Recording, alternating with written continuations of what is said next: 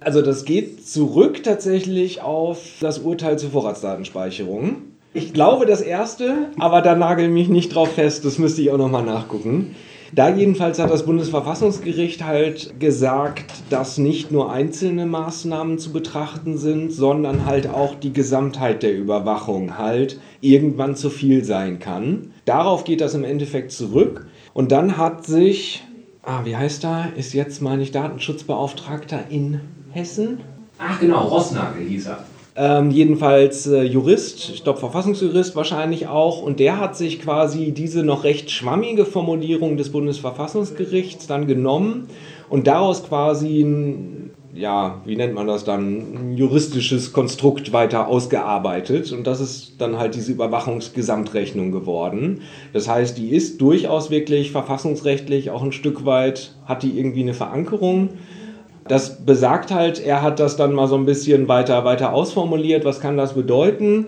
Dann schwaberte das, ja, im Endeffekt ja 20 Jahre so ein bisschen immer mal wieder durch die Diskussion. Wir haben das immer mal wieder mit auf den Tisch gebracht, weil wir das super spannend finden eigentlich ähm, und haben da so ein bisschen lobbyiert oder haben vor Jahren auch mal angefangen, eine eigene Sammlung dann zu machen von Überwachungsgesetzen äh, um da mal irgendwie den ersten Schritt zu gehen. Haben dann aber auch ganz schnell gemerkt, boah, Fass ohne Boden, das können wir nicht leisten. Also sowohl vom Umfang als auch von der wissenschaftlichen Begleitung, die es braucht, das, das können wir hier nicht so einfach machen. Das und dann äh, stand es ja aber im Koalitionsvertrag dieser Regierung nämlich drin, die Bundes äh, die äh, Überwachungsgesamtrechnung, nämlich, dass sie ja umgesetzt werden soll. Hat euch das überrascht, dass es da drin steht oder hattet ihr da auch irgendwie so ein bisschen dran drauf hingearbeitet? Ja, äh, genau, äh, haben wir auch drauf hingearbeitet. Deswegen hat uns das dann am Ende des Tages jetzt nicht vollkommen aus den Socken gehauen. Ja, und dann stand es ja drin, dass sie das machen wollen. Also sie haben sich ja auch reingeschrieben eigentlich, dass sie es bis Ende dieses Jahres ja umsetzen wollen und dann ja noch mit so einer Freiheitskommission, die das dann überwachen soll, etc. Und Genau, erstmal so super spannend. Und dann haben sie ja so, der erste halbe Schritt war ja, dass dann glaube ich auch, das war nicht jetzt die Bundesregierung, sondern die FDP, glaube ich, hat dann ja Anfang des Jahres oder letztes Jahr schon an die Friedrich-Naumann-Stiftung, oder nee, die Friedrich-Naumann-Stiftung hat, glaube ich, irgendwie an der Uni einen, einen Auftrag gegeben, ans Max-Planck-Institut. Und die haben dann ja wirklich tatsächlich angefangen, das auszuarbeiten.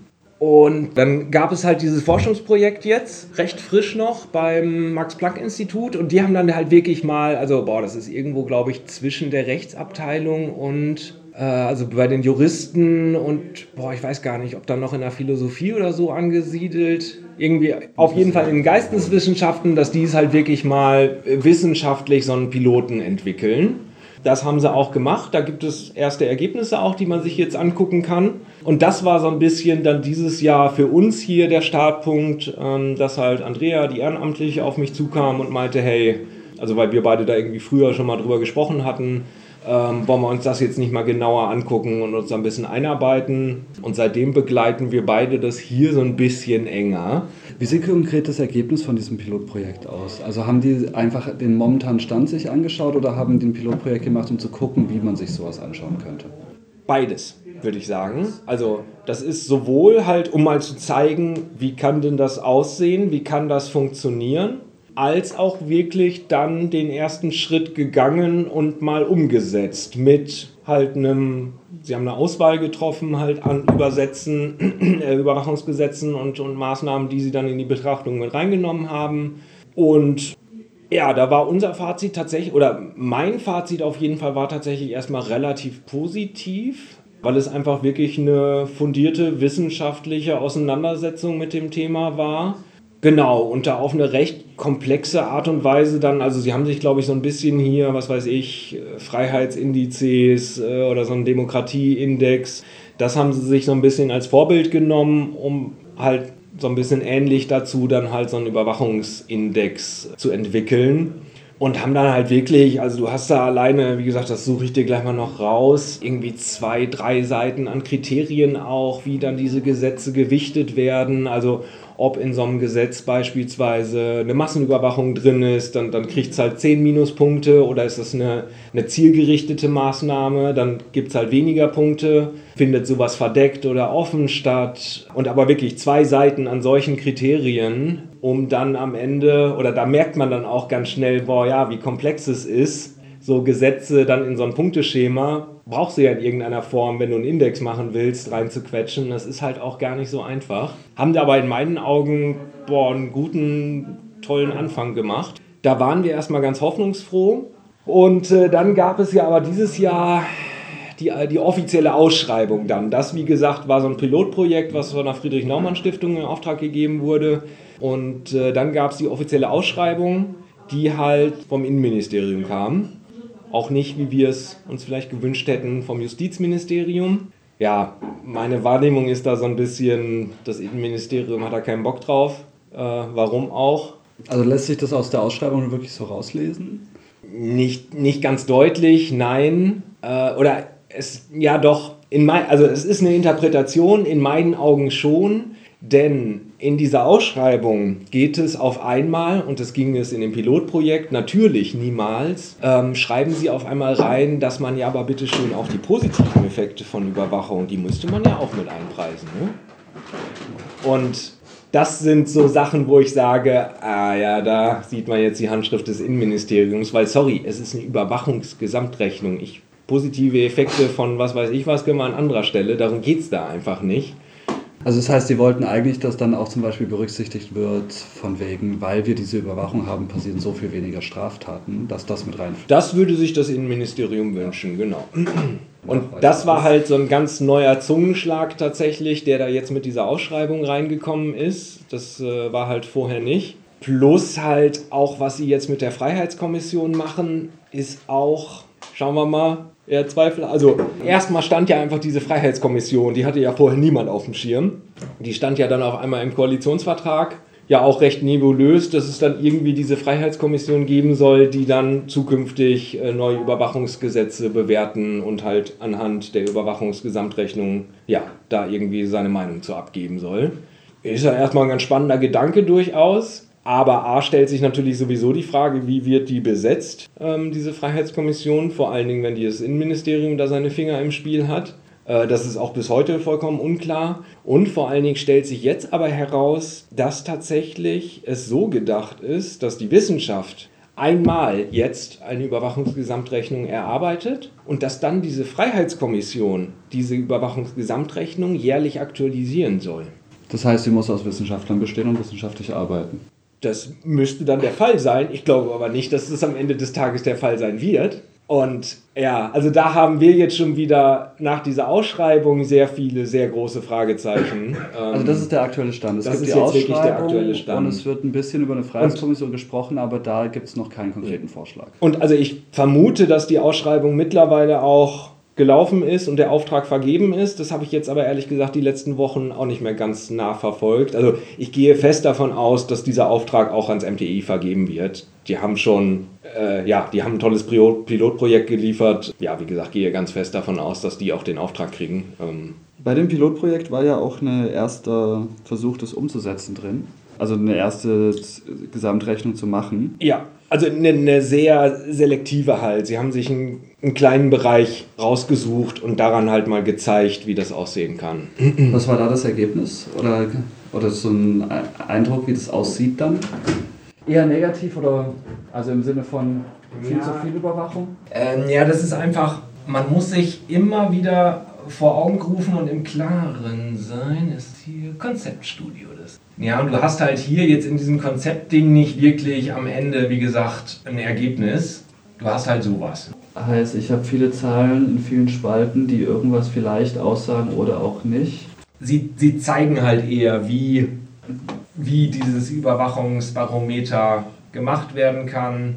Was auch, also nein, du hast hier am Ende nichts, wo irgendwie hier ist mein Ergebnis oder so, sondern es ist eher, wie gesagt, dass gezeigt wird, wie das grundsätzlich funktionieren kann. Und sie zeigen oder schreiben halt auch, dass die Datenbasis natürlich ein großes Problem ist auch. Weil du zwei Arten von Daten brauchst. Einmal natürlich eine Übersicht über Gesetze, also was gibt es an Überwachungsgesetzen und natürlich in dem zweiten Schritt auch, wie werden diese Überwachungsgesetze angewendet und darüber eine Dokumentation zu kriegen, wie häufig wurde die Quellen-TKÜ bei wem angewendet. Das ist halt auch ein ganz wichtiger Datentopf, den du für diese Überwachungsgesamtrechnung brauchst. Diese Datenbasis ist sehr lückenhaft und Sicherheitsbehörden haben natürlich auch nur ein eingeschränktes Interesse, diese Datenbasis besser werden zu lassen. Genau, das ist auch ein Problem dabei gerade noch, sollte aber besser werden, weil es auch da neue gesetzliche Bestimmungen gibt, dass sie vieles inzwischen dokumentieren müssen. So von wegen Ergebnissen, das ist sowieso was, was man immer nicht vergessen darf. Diese Überwachungsgesamtrechnung nimmt keine politischen Entscheidungen ab. Da steht dann am Ende halt nur, wir haben, also die kann ja immer nur im, im Vergleich etwas aussagen. Also wir haben mehr Überwachung wie in dem Jahr oder weniger Überwachung wie in dem Jahr. Wir haben in dem Bundesland mehr Überwachung als dort. Das, das kann die Überwachungsgesamtrechnung. Die Überwachungsgesamtrechnung kann aber nicht am Ende des Tages die Entscheidung treffen, es ist zu viel. Das muss die Politik tun. Sie kann dann diese Überwachungsgesamtrechnung als sehr potenziell sehr wertvolles Werkzeug nutzen, aber diese Entscheidung muss am Ende Politik treffen. Wobei es könnte natürlich dann auch bei eben für Gerichte herangezogen werden. Ich frage mich gerade ein bisschen, inwiefern auch dann darüber zum Beispiel sichtbar wird, wie viele Lebensbereiche tangiert werden. Weil ja im Wesentlichen so, so ein bisschen die Überlegung ist von wegen freiheitliche, demokratische Grundordnung. Ganz anderes Thema, aber so von der Idee her ist ja eigentlich, dass es halt keine totale Überwachung gibt, auf jeden Fall. Und das heißt, sobald ich sehe, okay, alle Lebensbereiche werden überwacht, weiß ich eigentlich, wir sind weit davon entfernt. Theoretisch. Ich weiß nicht, inwiefern das dann nachher wirklich so funktioniert, aber. Und die andere Schwierigkeit, mhm. die, wo, wo ich jetzt auch nicht genau weiß, inwiefern das da schon berücksichtigt wurde bei der Pilotstudie, ist so ein bisschen, was zählt eigentlich als Überwachungsgesetz? Also sind dann zum Beispiel auch Gesetzeslagen, wo irgendwie Radarkontrollen im Straßenverkehr oder sowas vorgeschrieben werden, werden die damit reingezählt oder ja. nicht? Gibt es da einfach eine Definition? Würde ich, würde ich, jetzt mal gerade so pauschal sagen, weil genau da, warte mal, das drucke ich jetzt mal einmal gerade. Aber ja, das ist genau die Herausforderung dabei halt auch alle Gesetze zu identifizieren überhaupt erstmal, wo auch Überwachung mit drin steckt. Das ist mit Sicherheit nicht ganz einfach. Aber äh, genau da halt, ich hoffe, es kommt gleich irgendwann aus dem Drucker, ähm, genau dafür gibt es halt dieses äh, komplexe Kriteriensystem, würde ich sagen.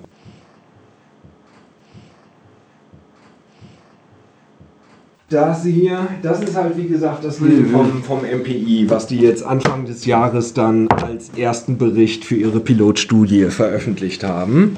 Das ist irgendwie komplett an mir vorbeigegangen. Ja, das ist auch äh, komplett unterm Radar durchgeflogen. Also ist natürlich auch ein bisschen schwere Kost jetzt hier in dem. Also da muss man schon. Ja, das ist halt wie, wie ein Uni-Paper, so musst du dich auch erstmal durcharbeiten irgendwie. Hier hat man einmal so, wer hat eigentlich Zugriff auf ja. Kontodaten explizit benannt, von wegen irgendwie der Bundesnachrichtendienst, der Bundesverfassungsschutz. Nee, das zum Beispiel finde ich auch sehr spannend und wertvoll. Das schreiben sie sogar auch hier im Text dass das tatsächlich ein Output ist, der für halt äh, andere Organisationen oder für die Gesellschaft äh, sehr wertvoll ist. Weil nämlich, ja, wer blickt eigentlich durch, wer wo, wie, was drauf Zugriff hat in unserer komplexen Gesetzgebungslage. Und ich habe keine Ahnung, wer die Financial Intelligence Unit eigentlich ist. ah, das ist so eine Untereinheit, die beim Zoll angesiedelt sind, die halt so ah, ich würde so, das, das ist das SEK des Zolls. Aber halt nicht, dass die dick bepackten Maschinengewehren rausrennen, sondern halt am Computer die dicken Fische verfolgen. So ungefähr. Naja, das ist ganz ja. spannend. Hier siehst du halt auch, wo schon Transparenzgesetze, meine ich, gibt, oder? Ja, genau. Und genau, allein finde ich, für solche Übersichten ist das Ding schon so wertvoll irgendwie. Ähm Steckt viel drin, ja. Ich sehe den Mehrwert. So, und das hier ist die Kriterienliste, die ich eben meinte. Die fand ich sehr spannend, genau auf den beiden 16 Seiten. 16 Kriterien? Nein, das sind mehr. 16 Überpunkte. Ja, genau. Und dann teilweise mehrere und teilweise. Okay, also es gibt dann schon so Tabellen, dass man sieht, dass über die Jahre mehr Ja, so ein bisschen, genau, wie gesagt, auch einzelne Bereiche, aber. es ist halt eher so eine, so eine kleine Machbarkeitsstudie zu dem Ding und äh, nicht, nicht wirklich auf ein Ergebnis, äh, verwendbares Ergebnis dahin gearbeitet. Zusammenfassung negative Entwicklung und Bayern macht doppelt so viele TKÜ-Anordnungen und Verkehrsdatenabfragen als alle anderen Bundesländer. I'm not surprised. Ich wollte gerade sagen, ein sehr überraschendes Ergebnis. Die Frage, die sich da jetzt so ein bisschen anschließt, äh, von wegen, was damit dann gemacht wird, ist ja eigentlich eine politische Frage. Da könnte man natürlich jetzt genauso gut, äh, so vielleicht aus Innenministerium-Sicht, argumentieren, ja, dann nehme ich halt noch die Kriminalitätsstatistik zur Hand, mhm. gleich die beiden ab und wenn ich sehe, die Kriminalitätsstatistik geht runter und Überwachung wird ein bisschen mehr oder bleibt gleich, dann ist es ja ausgewogen. Wenn ich sehe, Kriminalitätsstatistik geht hoch, weil Überwachung geht runter, weiß ich, ich brauche mehr Überwachungsgesetze und so weiter und so fort. Aber das ist ja schon wieder eigentlich eine technokratische Herangehensweise, einfach zu sagen, so, das eine hängt immer mit dem anderen zusammen, wir machen eine mathematische ja, das Formel. Ja, sowieso, genau. Äh, ja, also so eine Idee könnte ich mir jetzt wunderbar aus dem Innenministerium vorstellen, auf jeden Fall. Aber für euch ist ja dann eher der Ansatz zu sagen, so Überwachung ist ja generell eher zu kritisieren erstmal. So lese ich bisher alles, was veröffentlicht Durchaus, ich denke. Das heißt, äh, was ist der Sinn und Zweck von so einer Überwachungsgesamtrechnung dann aus eurer Perspektive auch dann für die politische Arbeit, die daraus folgt? Also ich sehe darin, wie gesagt, wenn das jetzt nicht noch, doch noch irgendwie komplett in eine Kurve geht und am Ende was Schreckliches bei rauskommt, keine Ahnung, kann man jetzt gerade auch noch nicht absehen. Aber potenziell sehe ich da oh, ein tolles Werkzeug für die Zivilgesellschaft auch drin. Nämlich etwas, was wir äh, argumentativ uns dann immer wieder rauskramen können und zeigen können, hey Leute, ihr seht es doch auch so, es ist zu viel dafür stelle ich mir das potenziell wertvoll vor. Oder auch für eine Opposition irgendwie. Oder von mir aus auch für eine legal, äh, liberale Regierung, äh, die sagt so, doch, äh, müssen wir abbauen. Aber ähm, deine Grundthese ist jetzt, es wird rauskommen, es ist zu viel.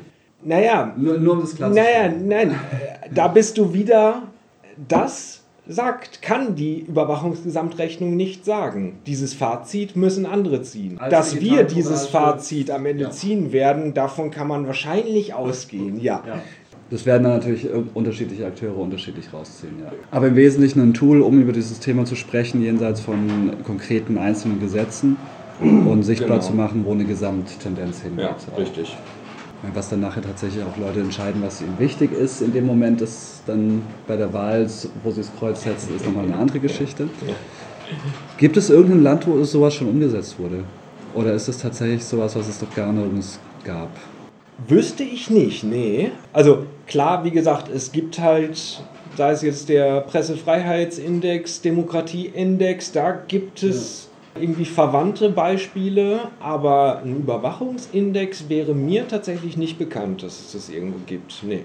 Das heißt ein Novum, das Sportmodell. Das wäre schön.